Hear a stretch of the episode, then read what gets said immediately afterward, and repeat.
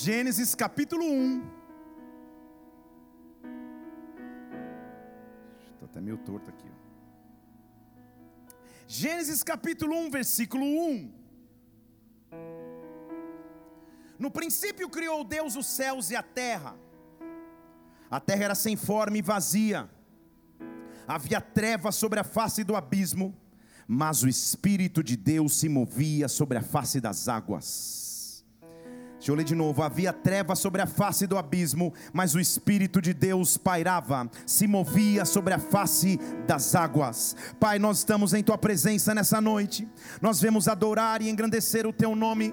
Nós vemos dizer aqui o quanto nós precisamos e dependemos de Ti, o quanto Tu és o centro de nossa fé e existência, o quanto nós precisamos do Teu toque nesta noite. Nós te dizemos: vem nesta hora com a Tua glória sobre nós, dá ordem aos Teus anjos a nosso respeito Espírito, Espírito Santo, e nos visita com glória, com unção, com poder e com presença. Nos impulsiona nesta noite, Pai. Nos dá uma experiência profunda com Teu Santo Espírito. Que todos que estiverem presentes aqui ou assistindo pela internet possam ter uma experiência viva e real contigo, porque o culto é uma experiência viva com Deus que está vivo. Por isso, nesta noite, vem com a Tua luz sobre nós. Repreende o que seria contrário ao Teu agir, ao Teu mover, e venha venha a nós o teu reino, que a tua vontade seja feita agora na terra, como já aconteceu no céu. Como igreja, nós te adoramos e aplaudimos o teu nome pela tua grandiosidade em nossas vidas, Pai. Oh! Há momentos em nossas vidas que as coisas estão sem formato e sem conteúdo. A Bíblia diz que no princípio a terra era sem forma e vazia e toda a existência se resolvia ou se resumia a trevas, a escuridão. É difícil demais caminhar no escuro. Como criança, muitas vezes você as vê brincando de caminhar com os olhos fechados, na tentativa de gerar uma adrenalina, um desafio de, de tentar andar sem enxergar nada. Como criança, até legal, é até interessante brincar assim. O difícil é quando na vida adulta você encontra áreas de sua vida que você não tem total clareza, não consegue enxergar com total transparência como vai ser o amanhã, que solução Deus trará, que resposta Deus dará. A fase sim, em que tudo parece sem formato e conteúdo, e as trevas abundantemente cobrem a face da terra, ou de tudo aquilo que está ao teu redor. Só que esse versículo apresenta um mas, esse versículo apresenta um porém, esse versículo apresenta um enquanto. Enquanto aparentemente as trevas estão pairando sobre a face da terra, o Espírito de Deus está se movendo sobre a face das águas. Enquanto as trevas parecem ganhar terreno, o Espírito de Deus continua em atividade, em áreas que eu não vejo, em áreas que eu ainda não enxergo, em momentos da minha vida que eu não tenho total resposta. O Espírito de Deus continua em atividade, e quando Ele está agindo, a Bíblia diz então: Ele disse: haja luz. Só que eu não fiz jus à, potência da voz. Vamos tentar imaginar a voz dele dizendo: Pensa. Então Deus disse: Haja luz, sei lá. é o máximo que eu consegui. Pensa na, naquele, naquele CDzinho do Salmo 23, você tinha do Cid Moreira, sabe aquele? Haja luz. Haja luz e imediatamente houve luz. Gramaticalmente falando, o tempo verbal utilizado aqui é imperativo. O imperativo é uma voz de comando e ordem, não é um pedido ou sugestão, é uma ordem para que uma situação se transforme. O que a Bíblia está me fazendo entender é que, independente das trevas que estiverem ao meu redor, da escuridão que eu possa estar vivendo, da ausência de sinais que eu possa estar vivendo, quando haja a luz de Deus chega, tudo se transforma. Eu quero chamar sobre nós nessa noite a luz de Cristo. Eu quero chamar sobre a tua vida esta luz. Deus está dizendo sobre nós hoje: Deixe a luz brilhar. Deixe esta luz brilhar. Há uma luz que vai resplandecer sobre a tua vida. Há uma luz que vai resplandecer sobre a tua casa. Há uma luz que vai resplandecer sobre a tua família. Há uma luz que vem de Cristo que vai resplandecer sobre ti, para que quando essa luz venha, você também resplandeça, você também brilhe, você também emane glória. Quando ele faz a luz brilhar, diz o versículo 4 que ele olha para a luz e vê que a luz era boa. E a partir de então ele faz separação entre trevas e luz. Só que em quatro versículos do início das Escrituras, nós já conseguimos comprovar que as trevas nunca podem vencer a luz. Deixa eu dizer de novo: as trevas nunca podem vencer a luz. Quando haja a luz de Deus vem sobre alguém, não importa o tamanho do terreno que as trevas tenham ganho, quando a luz de Deus começa a resplandecer, quando a luz de Deus começa a brilhar, a luz de Deus ganha terreno, a luz de Deus invade a escuridão, a luz de Deus invade as trevas. O que eu estou dizendo a você é que em todos os momentos de nossas vidas nós temos uma opção: deixe a luz brilhar, deixe a luz resplandecer. Eu quero profetizar sobre as nossas vidas. Ei, nesta semana, que a luz comece a brilhar sobre ti, que a glória comece a manifestar sobre a tua casa, que a luz de Deus brilhe, que em todas as áreas que as trevas estavam ganhando terreno, que o haja luz de Deus vem agora. Hoje eu vou te explicar que luz é essa. Isaías capítulo 60. A Bíblia nos dá uma ordenança, ele diz: levanta-te, resplandece. Levanta-te, resplandece, porque é chegada a tua luz. A glória de Deus é nascida sobre ti. A, a, original do texto significa dizer que algo está nascendo em você, algo está sendo gerado em você, algo está sendo, oh, oh, oh, um nascimento está vindo sobre ti, e esse nascimento é a luz da glória de Deus. Levanta e resplandece. Ele diz: Eu sei, versículo 2, que as trevas estão cobrindo a terra eu sei que o cenário é de trevas sobre a terra, mas sobre ti vem uma luz surgindo, sobre ti vem uma glória surgindo, sobre ti uma glória se verá. Quando brilha a luz, as trevas não prevalecem. Deixa a luz de Deus brilhar sobre a tua vida.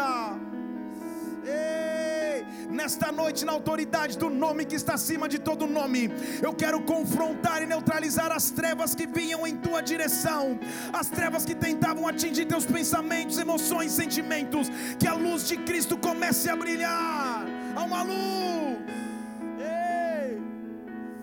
Lá na antiguidade, quando eu ainda tocava no contrabaixo no louvor, tinha uma música que dizia: Vejo a luz do Senhor que brilha Ninguém nem, nem, nem ameaça uma reação porque não dá. É muito antiga, da época que não podia bateria. Bem no meio das trevas brilha. E o refrão dizia: Brilha Jesus, mostra ao mundo a tua glória. Tem alguém que sabe? A irmã falou: Canta. Essa quer, quer, quer ver realmente. Já na infância, eu cantava no ministério infantil: Minha pequenina luz eu vou deixar brilhar.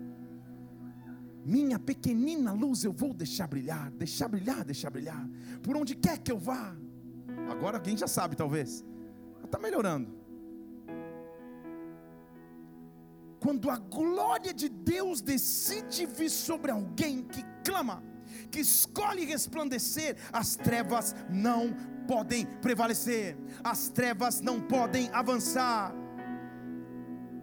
O que Deus quer derramar sobre nós hoje é a sua luz, não só para que você receba, mas para que você possa brilhar desta luz, para que a luz que você carrega invada a sociedade ao teu redor, invada as pessoas ao teu redor, invada a família ao teu redor. Deus está nos convidando, deixa a luz brilhar, deixa a luz resplandecer, deixa a luz brilhar, deixa a luz resplandecer. Ei, chega de viver em áreas de trevas em espaços tenebrosos, em momentos de dificuldade, que a luz de Cristo brilhe.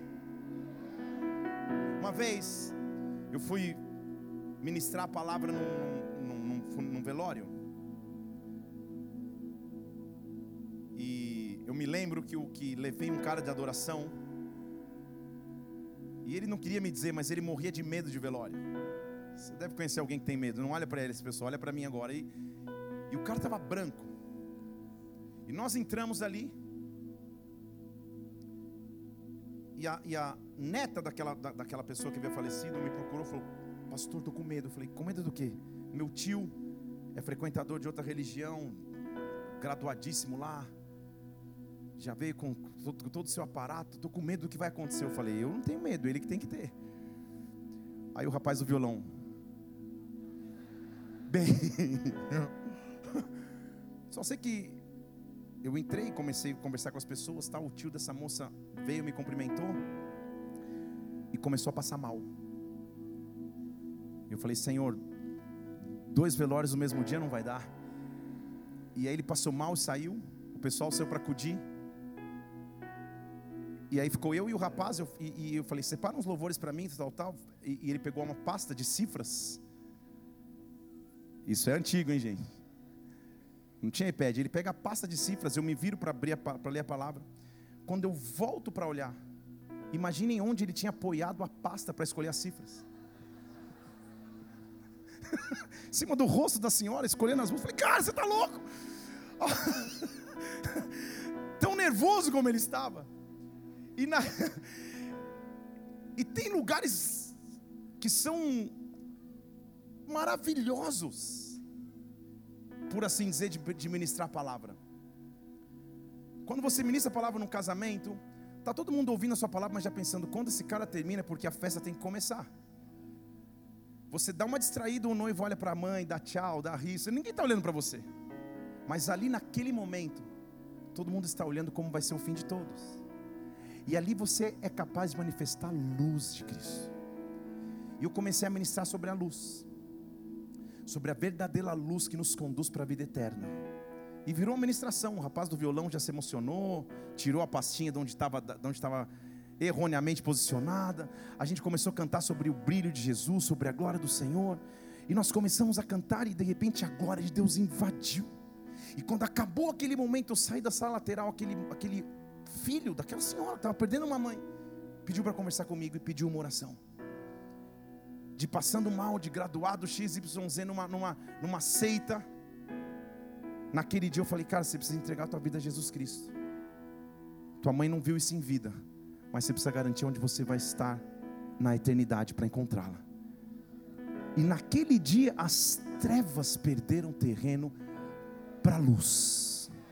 Deixa eu falar de novo não importa o tamanho da malignidade, o tamanho da graduação que as trevas possam apresentar contra ti, se você representa a luz, a luz sempre prevalece, a luz sempre prevalece, a luz sempre prevalece. Eu não sei qual guerra você está envolvido agora, mas uma coisa eu sei: as trevas podem estar encobrindo a terra. Levante suas mãos aos céus, mas sobre ti está vindo a glória, mas sobre ti está vindo a luz, mas sobre ti está vindo uma presença. Deus está nos chamando, igreja. É hora de, como igreja, hora de como geração, deixa a luz brilhar, deixa a luz que há em ti brilhar nas escolas, nas faculdades, nas instituições de governo, nos locais de trabalho, nos locais de moradia, que a glória de Deus venha sobre nós, deixa a luz brilhar sobre ti, dê um brado ao Senhor e aplauda-o. Hey!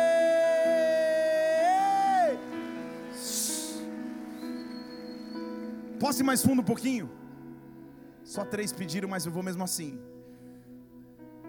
Se você ler com calma Gênesis capítulo 1, você está no começo da Bíblia. No princípio a terra era sem forma e vazia, e Deus disse: haja luz. E houve luz. Só que ao decorrer a leitura, você vai perceber que os seres estelares, Sol, Lua e estrelas, foram criados depois do quarto, quinto dia. Que luz é essa? Estão aqui comigo não? Ele diz: haja luz, e houve luz, mas não tinha sol, não tinha estrela, não tinha lua. Que luz é essa? Deixa eu falar de novo: que luz é essa? Que luz é essa que vence as trevas não naturalmente, mas sobrenaturalmente. Quando a luz vem sobre alguém, sobre alguém, quando a luz vem sobre ti, a sua realidade é transformada. Isaías capítulo 9, versículo 2. O povo que andava em trevas viu uma grande luz. Para todos que habitavam na terra de profunda escuridão, resplandeceu a luz para todos que estavam em profunda escuridão, resplandeceu a luz. Tu multiplicaste este povo, a alegria lhe aumentaste. Todos vão ficar alegres perante ti, como se alegram no dia da colheita, como exultam quando repartem os despojos. O Senhor quebrou o jugo da sua carga, o bordão do seu ombro, o cetro do opressor, como no dia de Midian. Todo o calçado daquele que estava em tumulto, toda a capa que estava cheio de sangue, o Senhor mudou mudou a realidade como? Porque um menino nos nasceu, um filho se nos deu, o governo está sobre os seus ombros, o seu nome será maravilhoso conselheiro, Deus forte, Pai eterno, príncipe da paz. Ah, para aqueles que andavam em trevas, para aqueles que andavam em trevas, resplandeceu uma luz. Que luz é essa?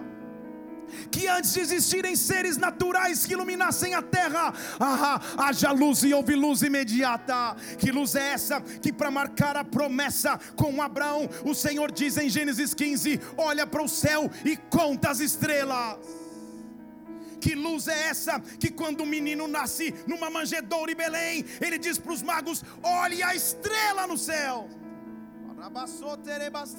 Olhe para aquele que veio para governar. Olhe para aquele que governo está nos ombros. Hey, se você não entender, vou te falar em português claro. Jesus Cristo é a luz que nós precisamos. Jesus Cristo é a luz que rompe com as trevas. Ei, hey, essa é a principal luz que eu preciso. A minha luz não está no dinheiro que o mundo pode oferecer. A minha luz não está na influência que o mundo pode oferecer. A minha luz não está nas conquistas naturais. A minha luz está em Naê, em Jesus Cristo, que veio por mim, que brilhou em minha história que quando eu estava andando em trevas, Ele resplandeceu sobre a minha vida. Esta luz de Jesus vai começar a brilhar sobre nós. Esta luz Jesus Cristo vai brilhar sobre a tua vida. Só que essa luz carrega umas características, igreja. Ele diz: nasceu um menino, mudou a história. O governo está sobre os seus ombros. Versículo 6 de Isaías 9. Olha as características dessa luz. O seu nome será Maravilhoso Conselheiro. Fale comigo, Maravilhoso Conselheiro. O que significa dizer isso? Que ele aconselha muito bem, ele é maravilhoso, é isso?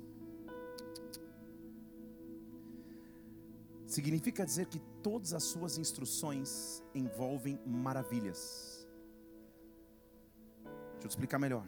Significa dizer que todos os direcionamentos que Ele traz para mim não são naturais, envolvem maravilhas, envolve o sobrenatural.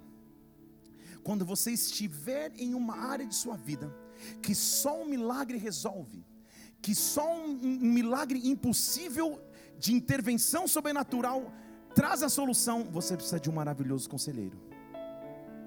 Eu posso ser um bom conselheiro, mas eu não sou maravilhoso porque sozinho não produz maravilhas. Estão entendendo comigo? O que ele está dizendo em hebraico é: o conselho que vem dele é sobrenatural. O conselho que vem dele é o que você nunca escutou. A solução que ele tem não é natural. Então, quando você chega em um ponto da sua vida em que você bateu e diz: agora não tem mais saída, agora não tem mais resposta, o que eu preciso é da luz do maravilhoso conselheiro. E eu estou dizendo que o maravilhoso conselheiro vai te visitar nessa semana com sonhos, com visões, com revelações, com discernimentos que vêm do alto. Se, se prepare para ouvir as maravilhas. Se prepare para crer em maravilhas, se prepare para confiar em Deus. Em Deus.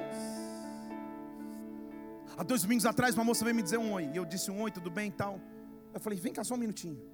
Eu disse a ela: Deus vai te usar nesse tempo turbulento que a tua família está vivendo.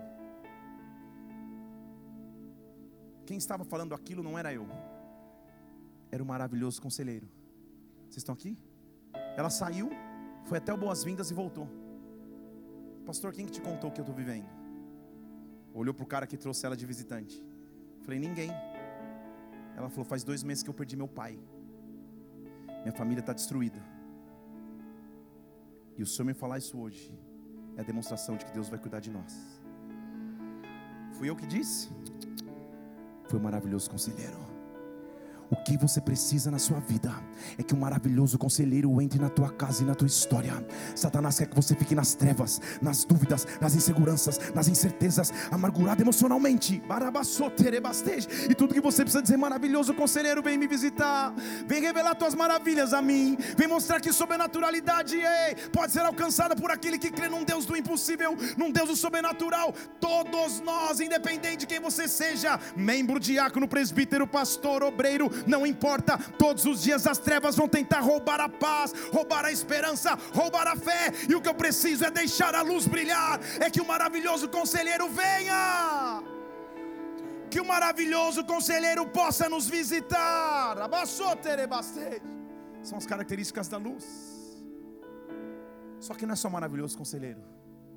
Sabe o que a Bíblia diz no versículo 6? Ele é Deus forte. Fale comigo, Deus forte. Sabe o que isso significa dizer no original? Ele não pode ser abalado. Nada pega Deus de surpresa. Mas notícias nos abalam, mas a Deus não nada abala a fortaleza e a força que Ele carrega.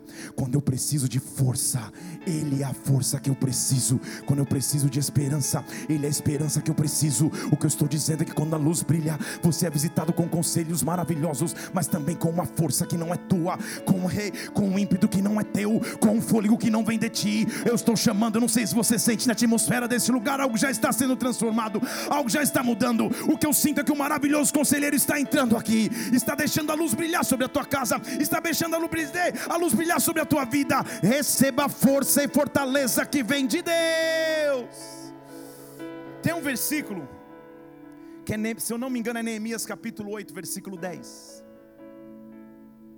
É o versículo para você ler para o teu personal trainer na academia. Você vai entender por quê. Põe Neemias, Neemias 8, versículo 10. Ide comei as gorduras, bebei as doçuras. Você fala, é Bíblia. Envia porções para aqueles que não têm nada para si. Deixa eu te contar o contexto. O povo estava em cativeiro, se preparando para voltar.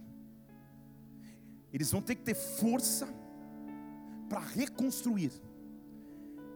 E Deus está dizendo para o povo, antes de começar o projeto, faz o seguinte: já prepara a festa antes come as gorduras, bebe as doçuras. Quem não tem, envia porção, porque todo mundo vai ter que preparar alguma coisa, porque esse dia é consagrado ao Senhor. Não fique mais triste, porque a alegria do Senhor é a vossa força. A alegria que o Senhor traz não é produzida naturalmente, ela é produzida pela luz que brilha sobre mim, pela luz que brilha sobre ti. Maravilhoso conselheiro, Deus forte, venha sobre nós nesta noite, venha sobre nós agora. Só que não é só isso. Ele diz: Ele é maravilhoso conselheiro, Ele é Deus forte. Versículo 6 de Isaías 9 diz que Ele é Pai eterno, Pai da eternidade. Sabe o que significa dizer isso? Ele é o único que sabe o fim antes mesmo do começo. Ele é o único que antes de eu entrar em um projeto, ele já sabe o fim desse projeto. Ele sabe todas as coisas. Ele sabe o que vai ser do teu futuro, do futuro da tua casa, do futuro dos teus filhos.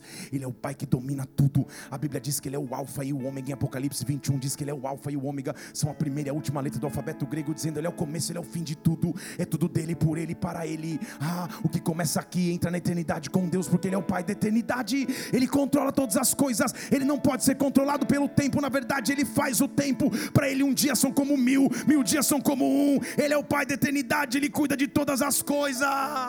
Eu estou nas mãos do Pai da eternidade. Eu estou na mão daquele que controla o tempo. Quando eu estiver numa área da minha vida dizer, achando que o tempo passou, que já é tarde, que não dá mais para acontecer, que eu perdi tudo aquilo que eu tinha, o Pai da eternidade me visita com luz. O Pai da eternidade me visita com resplandecente glória. E ele diz: "O tempo é meu, filho. O tempo é meu, filha. Eu posso restituir o que você perdeu. Eu posso reconstruir o que você destruiu."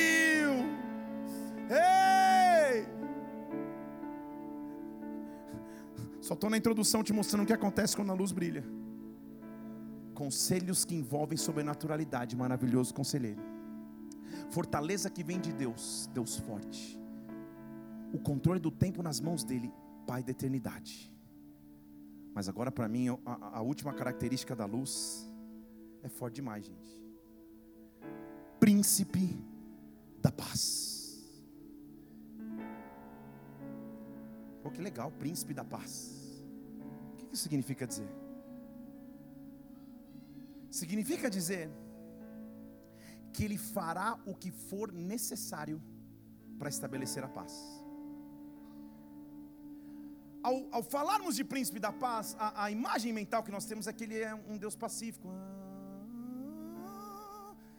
que fica o tempo inteiro. Não, não, não, não, não, não é isso. Sabe por quê? Sabe o que Romanos diz? Que o Deus que é de paz, o Deus de paz, esmagará a Satanás debaixo dos seus pés. Não parece uma figura tão pacífica. Pelo contrário, é a figura de alguém que está lutando para que a paz se estabeleça. Está lutando para que a paz reine. O, o, o, príncipe da paz é aquele que chega em toda área de tribulação, em toda área de dificuldade, e ele luta para que a paz seja estabelecida. Há um príncipe lutando para que a paz se manifeste. Não sei se você lembra, mas quando Josué estava prestes a conquistar Jericó, a Bíblia diz que ele levanta os olhos e ele vê o príncipe dos exércitos exército do Senhor, preparado com uma espada. Ele se assusta e diz: Quem é você? Você é comigo ou você é com eles? O príncipe da paz estava se levantando para estabelecer através de guerra a paz. Os tempos que nós estamos vivendo como nação, eu estou chamando o príncipe da paz para que se manifeste para que a luz comece a brilhar, para que a luz entre em áreas que estavam tenebrosas, escondidas, ocultas, pecaminosas e falsas. Príncipe da paz, vem com a tua espada desembanhada, protege a minha casa, protege a minha família, protege os meus filhos, protege os filhos dos meus filhos. Príncipe da paz, vem sobre nós, para o povo que andava em trevas, uma luz começou a brilhar, a brilhar Ei! E aí, quando ele vem, a figura é de um rei vindo, com conselhos maravilhosos, com força, com o comando dos dias em suas mãos, e pronto para guerrear para que a paz seja estabelecida. E olha o que ele diz no próximo versículo, versículo 7: do aumento de sua paz e de seu governo não haverá fim. Quando ele começa algo, não decresce, cresce não retrocede, avança, não diminui, cresce. Ele está dizendo: o aumento do seu governo e da sua paz não haverá fim sobre o trono de Davi no seu reino, para estabelecer, fortificar em retidão e justiça, de agora e para sempre. É o zelo do Senhor dos exércitos que faz isso. Está entendendo o que ele está dizendo? Quando ele olha para mim e para você, e quando as trevas estão tentando ganhar terreno, o zelo que ele tem por mim, o zelo que ele tem por ti, o faz guerrear em meu favor. Deus está se levantando para manifestar de Sua glória. Eu estou profetizando sobre a tua casa, sobre a tua família. Enquanto eu prego aqui, comece a apresentar ao Senhor quais são as áreas de trevas, quais são as áreas de incertezas, quais são as áreas de dificuldade. Que o príncipe da paz se levante, que o príncipe da paz venha, que o príncipe da paz reine. Ei! Quando Jesus se manifesta, as trevas não podem resistir. O apóstolo João tem essa revelação. Ele diz: no princípio era o Verbo, João capítulo 1. O Verbo estava com Deus, o Verbo na verdade era Deus. O que é o Verbo senão a palavra? O dizer haja, multiplique, aconteça. No princípio havia alguém com Deus, ele estava no princípio com Deus. E versículo 3, João capítulo 1 diz: Todas as coisas foram feitas por intermédio dele, sem ele, nada do que foi feito se fez. Você já entendeu de quem ele está falando, né?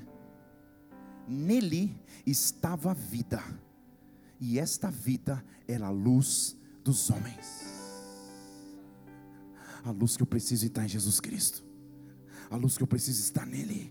E olha o que ele diz: a luz resplandece nas trevas, as trevas não prevaleceram contra ela, as trevas não prevalecem quando a luz dele vem. Sabe o que você precisamos então? Só receber a luz. Porque o versículo 12 diz: E a todos quanto receberam, aqueles que creem no seu nome, deu-lhes o poder de se tornarem filhos de Deus. Deixa na tela esse versículo. Você já ouviu falar de um ditado popular que diz: Todos são filhos de Deus? Já ouviu? Quem fala isso não leu esse versículo. Há um condicional. Eu preciso recebê-lo. Eu preciso crer no seu nome. É verdade mesmo, aleluia. Pelo tamanho do cara, ainda bem que ele concordou comigo. E a todos que os receberam, deu-lhes o poder de se tornarem, não era, se tornaram filhos de Deus. Só você sabe o tamanho das trevas que você foi resgatado. Só você sabe o tamanho da desesperança que Deus te tirou. Você não teria direito de ser, mas porque você recebeu a resplandecente luz, porque você creu no nome dEle, você se tornou filho de Deus. E sabe o que eu amo a respeito de Cristo? É a sua simplicidade. Porque enquanto há pessoas que acham que é necessário o sacrifício humano, de você sair e de joelho daqui a não sei aonde, de você carregar algo nas costas, de você se autoflagelar, para ver se Deus te recebe, tudo que Ele quer é que você creia no nome dEle. Tudo. Se você nos visita, você não sabe, mas daqui a pouco você vai estar repetindo uma oração, colocando o nome numa prancheta. Você não sabe, mas daqui a pouco você vai, você vai ver. Porque tudo o que você precisa é crer no nome dEle. E quando você crê, um processo de conversão, você não era e se torna, começa a ocorrer sobre a tua vida quando as trevas estão tentando ganhar força sobre nós, há um padrão bíblico, então, eu só preciso crer em seu nome. Você tem que pegar na mão, Senhor, o que eu tenho aqui é isso. As trevas estão tentando ganhar terreno aqui. Eu creio no teu nome que a circunstância vai mudar. Eu creio no teu nome que a tua luz vai resplandecer. Transforma, converte, muda essa realidade. Eu sou teu filho. Vem aqui, maravilhoso conselheiro. Vem aqui, Deus forte. Vem aqui, Pai eterno. Vem aqui, príncipe da paz. Resplandeça sobre mim mim. Ei! Eu me tornei filho, não na carne, versículo 13, não no sangue, não na vontade de homem, mas eu nasci da vontade de Deus. Ei, 13 de, de João 1. Eu nasci não na carne, não no sangue, mas eu nasci da vontade do próprio Deus. João capítulo 1, versículo 13. E ele diz então: sabe o que aconteceu? Versículo 14: O Verbo se fez carne, habitou entre nós, nós vimos a Sua luz, nós vimos a Sua glória, glória como Filho único do Pai. Há uma luz que vem sobre ti há uma luz que Ele quer que você deixe brilhar no seu local de trabalho, ministério, família, sociedade. Deixa a luz de Cristo brilhar, deixa a luz de Cristo brilhar, deixa a luz de Cristo brilhar. As pessoas vão olhar a você e vão dizer: que luz é essa? Que resplandecência é essa? Não é uma luz que você carregue naturalmente, é a luz de Cristo que se manifesta através de sua vida. Eu não sei se você percebe, mas algo acontece na atmosfera quando nós falamos desta luz quando nós falamos desse Jesus, quando nós falamos do seu sacrifício e entrega da sua resplandecência. Luz. Você carrega uma luz. Por onde você andar e estiver, há uma luz que você carrega. E chegou a hora de você brilhar. Não sei o que estou dizendo, não, é a Bíblia. Lucas capítulo 8, versículo 16. Ninguém acende uma luz e a cobre com um vaso e a esconde debaixo da cama. Pelo contrário, coloca-se no lugar mais alto da casa, para que todos ao entrarem vejam essa luz. A área de sua vida está dizendo, Senhor, tantas promessas, tanta luz sobre mim, mas parece que eu estou escondido, parece que eu estou, parece que eu estou nos bastidores, parece que nunca vai acontecer comigo. Deus está dizendo: ninguém acende uma luz para escondê-la, pelo contrário, Ele acende uma luz para colocar no lugar mais alto. E aí eu vou te ler esse versículo, que muitas vezes a gente prega, eu respeito essas pregações, não tem problema nenhum, associando ao pecado, mas não é disso que esse versículo está dizendo. Ele diz assim: porque não há nada que esteja oculto que eu não possa revelar. Ele não está falando de pecado, ele está falando de luz. Não há luz que esteja em ti que fique oculta porque não há coisa encoberta que não venha se manifestar, não há coisa secreta que não venha ser conhecida à luz. Sabe o que eu estou dizendo? O potencial de Deus sobre a tua vida não tem como esconder, não tem como roubar. Os sonhos de Deus sobre a tua vida não terebastej, não tem como ser suprimidos. Deus colocou uma luz em ti, Deus colocou uma glória em ti. Ei, é tempo desta luz começar a brilhar. Deus vai colocar projetos na tua mente. Deus vai te fazer ei, pisar nações estados, com projetos que Ele colocou em ti. Deixa que a luz brilhe, deixa que a luz rompe. Deus não te fez numa caixa, Deus não te fez num formato natural. Deixa que essa luz brilhe. Brilhe. Em outras palavras, quais são os projetos, quais são os sonhos, quais são as visões que Ele tem te dado? Ei! Vou te explicar a primeira vez que eu preguei, na minha vida. Eu tinha 15 para 16 anos. E eu, eu era membro de uma igreja em São Paulo que tinha um evangelismo toda segunda-feira. E eu era tipo um atalaia, com todo aquele físico de 15 anos. Eu usava um coletinho azul, que estava escrito segurança, e eu ficava lá na frente, com cara de mal. Ai, Jesus. Só que, desde cedo, por propósitos que são muito maiores do que os meus, minha mãe e meu pai, que não eram fluentes em inglês, me colocaram na escola de inglês, eu e minhas irmãs. E eu entrei numa escola chamada Pink and Blue Freedom, aos 5 anos de idade. Eu não li e escrevia português, eles me colocaram na aula de inglês. Não tem sentido. Eu ficava escolhendo bolinha azul, bolinha não sei o quê, brincando, sendo alfabetizado ao mesmo tempo nas duas, nas duas línguas. Não tem sentido, naturalmente falando. Só que a gente serve o Pai da eternidade. Vocês estão aqui comigo? Deixa eu falar de novo. A gente serve o Pai da eternidade. E aí, eu sempre cresci na igreja. Tinha várias pregações na minha Bíblia. Lá na, na antiguidade tinha, tem, tem um livro grande, grosso, chamado Bíblia, que a gente carregava para a igreja. Não era o celular. E dentro da Bíblia eu, eu, eu tinha vários estudos que eu ia anotando, escrevendo e ficava ali. Preguei para o espelho várias vezes. Todas as bonecas das minhas, das minhas irmãs se converteram, foram batizadas no Espírito. Era, era uma benção. Só que era uma luz escondida embaixo de uma cama. Estão aqui? Um dia eu estou nessa reunião de evangelismo e uma banda americana veio tocar em São Paulo. Essa banda chamava Bride. Nossa, essa aí foi antiga, né? E eu cheguei antes, porque nesse dia os seguranças precisavam estar, tá, estar tá com o efetivo mais encorpado, que ia lotar o evento. E eu cheguei antes e eu estou vendo a banda passar o som. O Pai da eternidade que havia me mandado, ou na verdade comissionado os meus pais a me colocar num curso de inglês aos 5 anos, sabia o que eu precisava ver aos 15. Estão aqui comigo? E eu estou lá em pé, e eu estou vendo o vocalista da banda, tal, tal, tal, cantando, fazendo, e daqui a pouco, entre músicas, ele começava a pedir alguma coisa pessoal do som. Só que o tradutor que estava junto com eles, talvez não era da área da música. Então ele falava: Eu quero mais caixa, eu quero mais bumbo, eu quero mais prato. E o tradutor não entendia o que ele estava falando porque são termos específicos.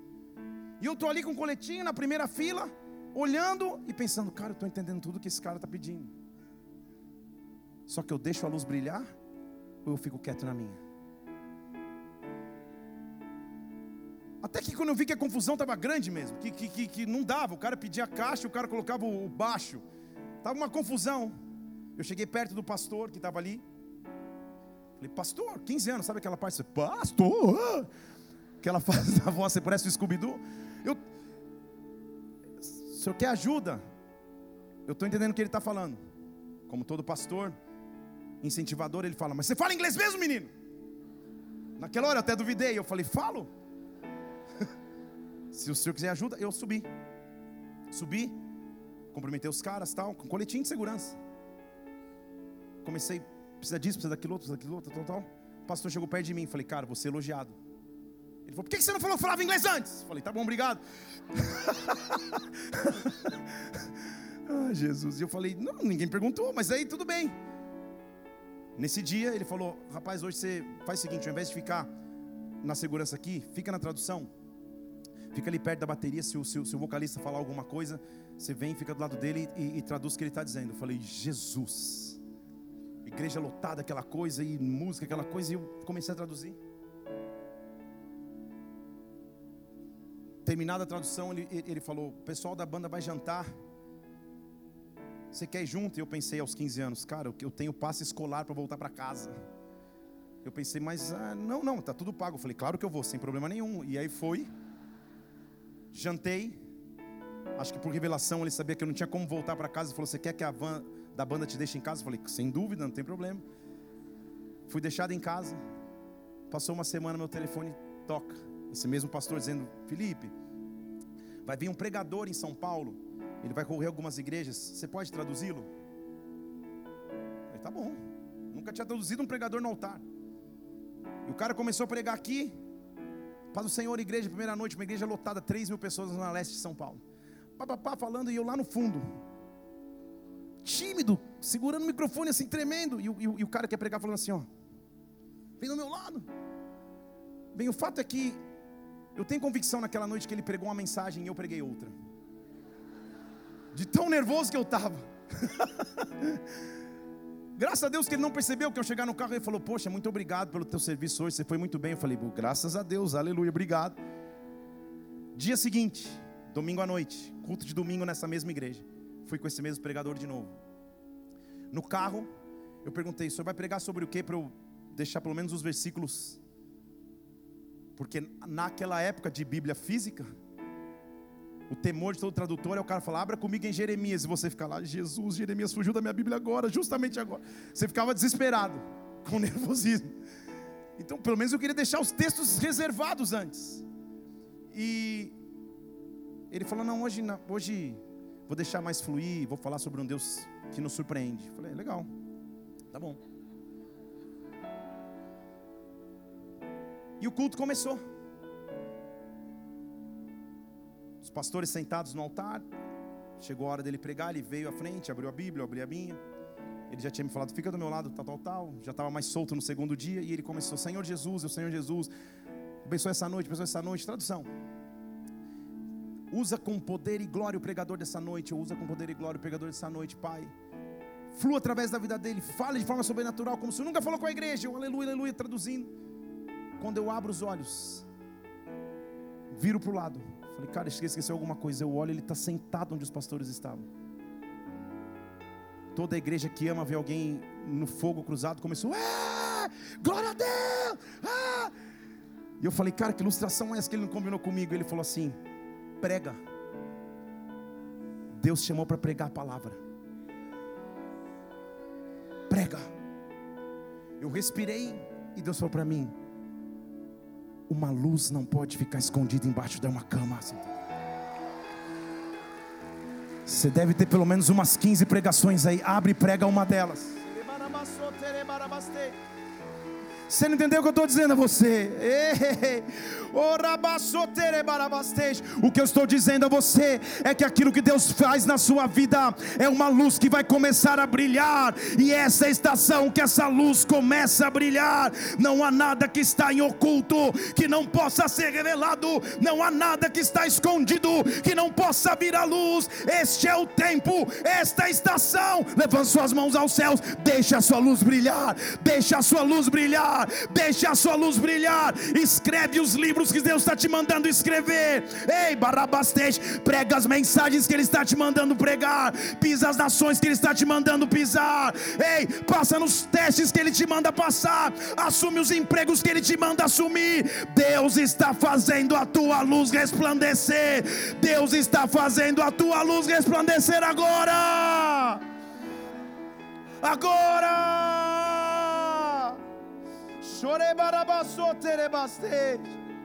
É justamente para horas como essa para momentos como esse, que Deus chama uma geração para resplandecer luz. O apóstolo Paulo diz em Romanos 8,18: as aflições do tempo presente não se podem comparar com a glória, com a glória que vai nos ser revelada justamente nos tempos de aflição, de incerteza, de medo, de insegurança, que a Bíblia diz no versículo 18: porque a criação aguarda com ardente expectativa a revelação, o resplandecer da luz dos filhos de Deus. Há alguém ao seu lado esperando que você se manifeste, Há alguém do seu lado esperando que a tua luz brilhe, Há alguém na sociedade esperando que você se levante para cumprir a missão que Deus chamou para cumprir. Talvez seja por isso que numa fase da sua vida as coisas ficaram sem forma, as coisas ficaram sem conteúdo, você ficou um pouco sem direção, porque Deus estava preparando o haja luz, Deus estava preparando o haja luz, Deus estava preparando o haja luz, mas quando a luz vem, é hora de você se manifestar com glória. É hora de você se manifestar com unção. Oh! O profeta Isaías diz em 62, versículo 1: Por amor de Sião eu não vou me calar. Por amor de Sião, eu não descansarei até que saia a sua justiça como uma luz, a sua salvação como uma tocha acesa. Eu vou manifestar a luz de Cristo que está sobre mim, sobre mim. Luz que invade o ser, os cantos mais escuros, os locais mais profundos. Luz não foi feita para ser colocada embaixo da cama ou escondida em algum lugar. Luz foi feita para resplandecer.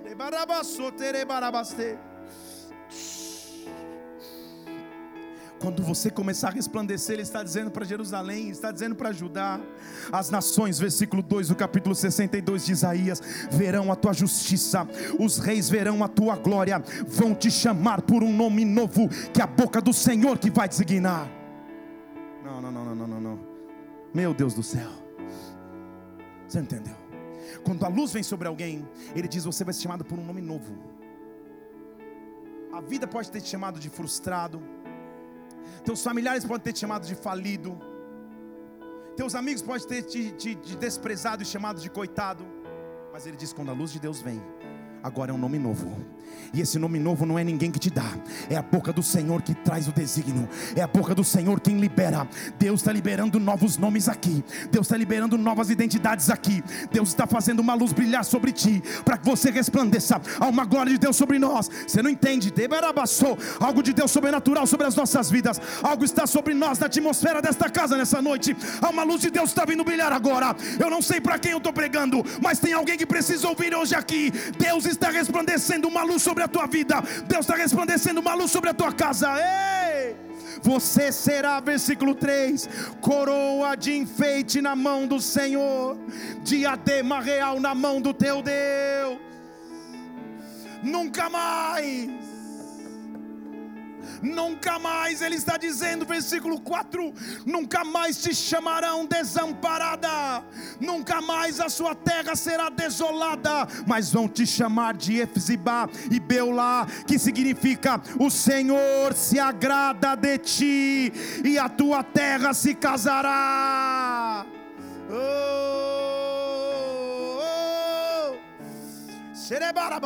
oh.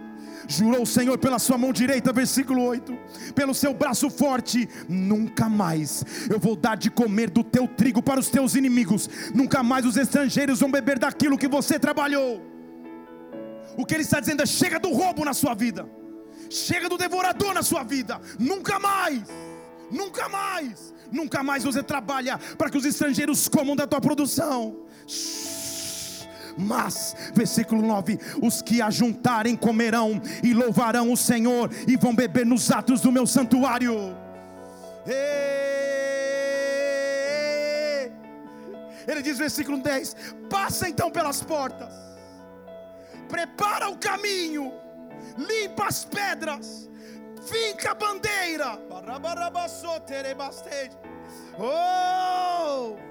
Porque o Senhor proclamou desde as extremidades da terra, diz às filhas de Sião: olhe, levante os olhos, o teu Salvador vem, o teu Salvador vem, e com ele vem uma recompensa.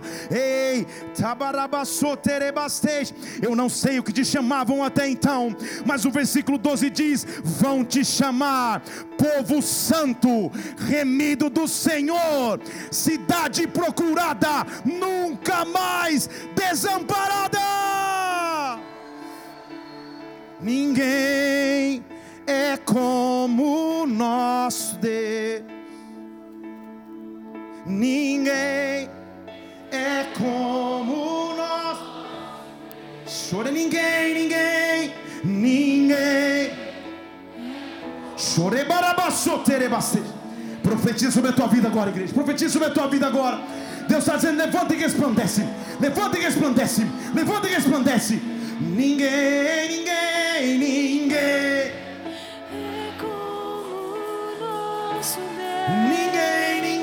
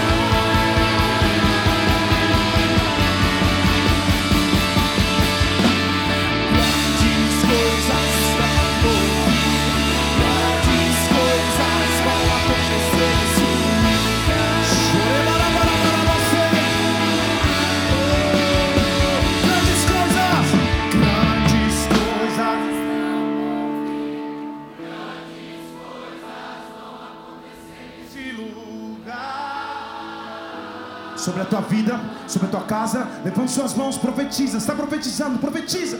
Grandes coisas.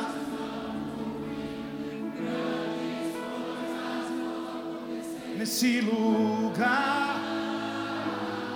Aumenta dez vezes o tua voz. Brada ao Senhor, diga. Grandes coisas.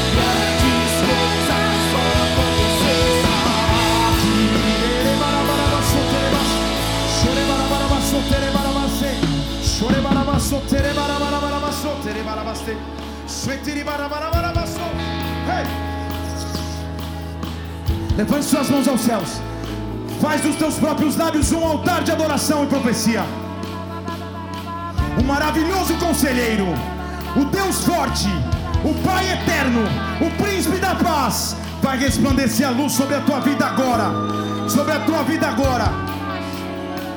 Se haviam áreas da tua existência que as trevas estavam ganhando terreno, chegou a hora da luz de Deus resplandecer. Igreja, deixe a luz brilhar. Dê um brado ao Senhor aqui e adore.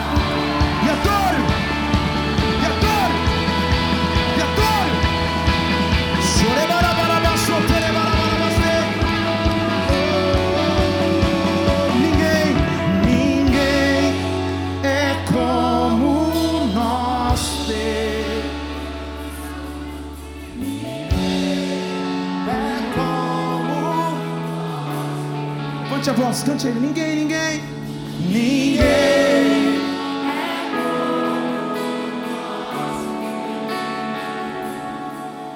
Ninguém é como nosso Deus. Ninguém, ninguém.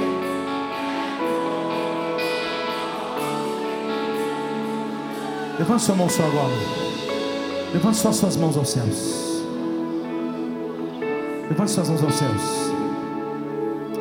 Pense quais são as áreas da sua vida que as trevas estavam querendo ganhar terreno, trazendo medo, incerteza, insegurança, roubando a esperança de futuro. Pense, que áreas são essas? Justamente para estas áreas, o príncipe da paz está se levantando agora. Para fazer o que for necessário para que a paz se estabeleça.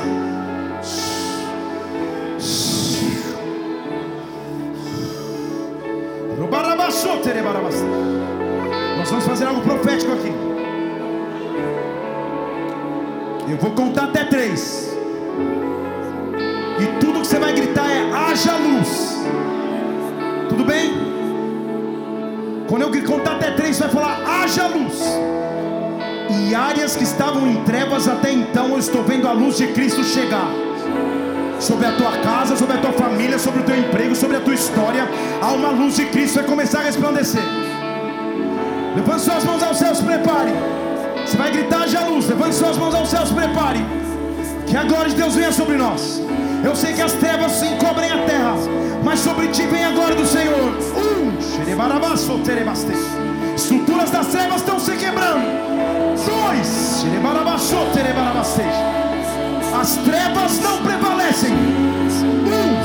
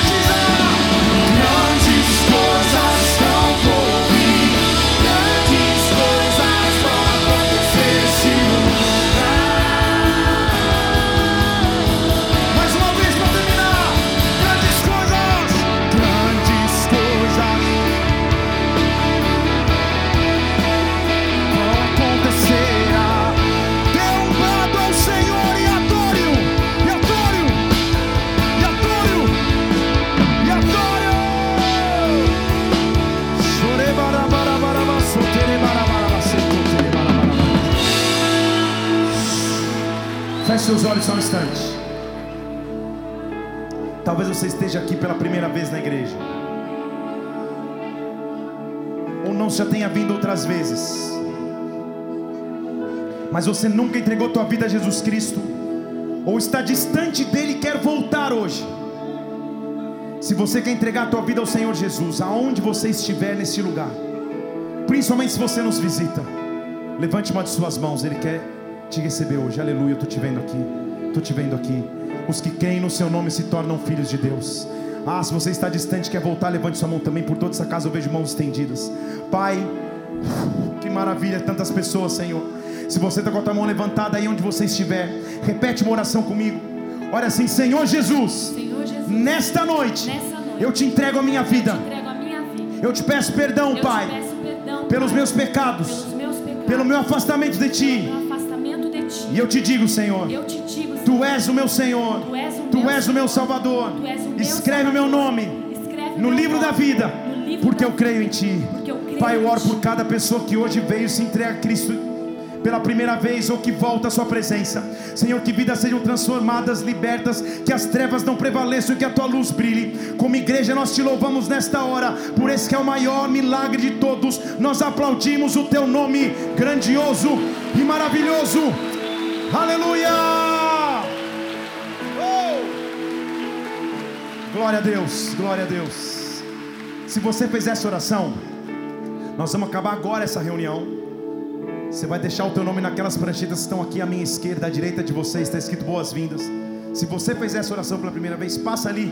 Você tomar um café, ganhar uma lembrancinha da igreja, mas principalmente para a gente poder te conhecer. Passa ali que a gente quer poder te conhecer em nome de Jesus. Se você viu alguém fazer essa oração aí do teu lado que levantou a mão, cumprimenta essa pessoa enquanto a gente aplaude o Senhor mais uma vez, igreja. Por esse que é o maior milagre de todos. Aleluia. Levanta o som bem alto. Nunca mais na sua vida as trevas ganham terreno. Nunca mais. Deus está te dando um novo nome que a boca dele está designando nesta noite. Que a boca dele está designando nessa noite. Deixe a luz brilhar, porque luz não foi feita para estar escondida embaixo de camas, mas colocadas em veladores altos para que resplandeçam a glória de Deus. Fale comigo, se Deus é por nós, quem será contra nós? O Senhor é meu pastor e nada me faltará. Vamos orar todos juntos. Pai nosso, estás nos céus, santificado.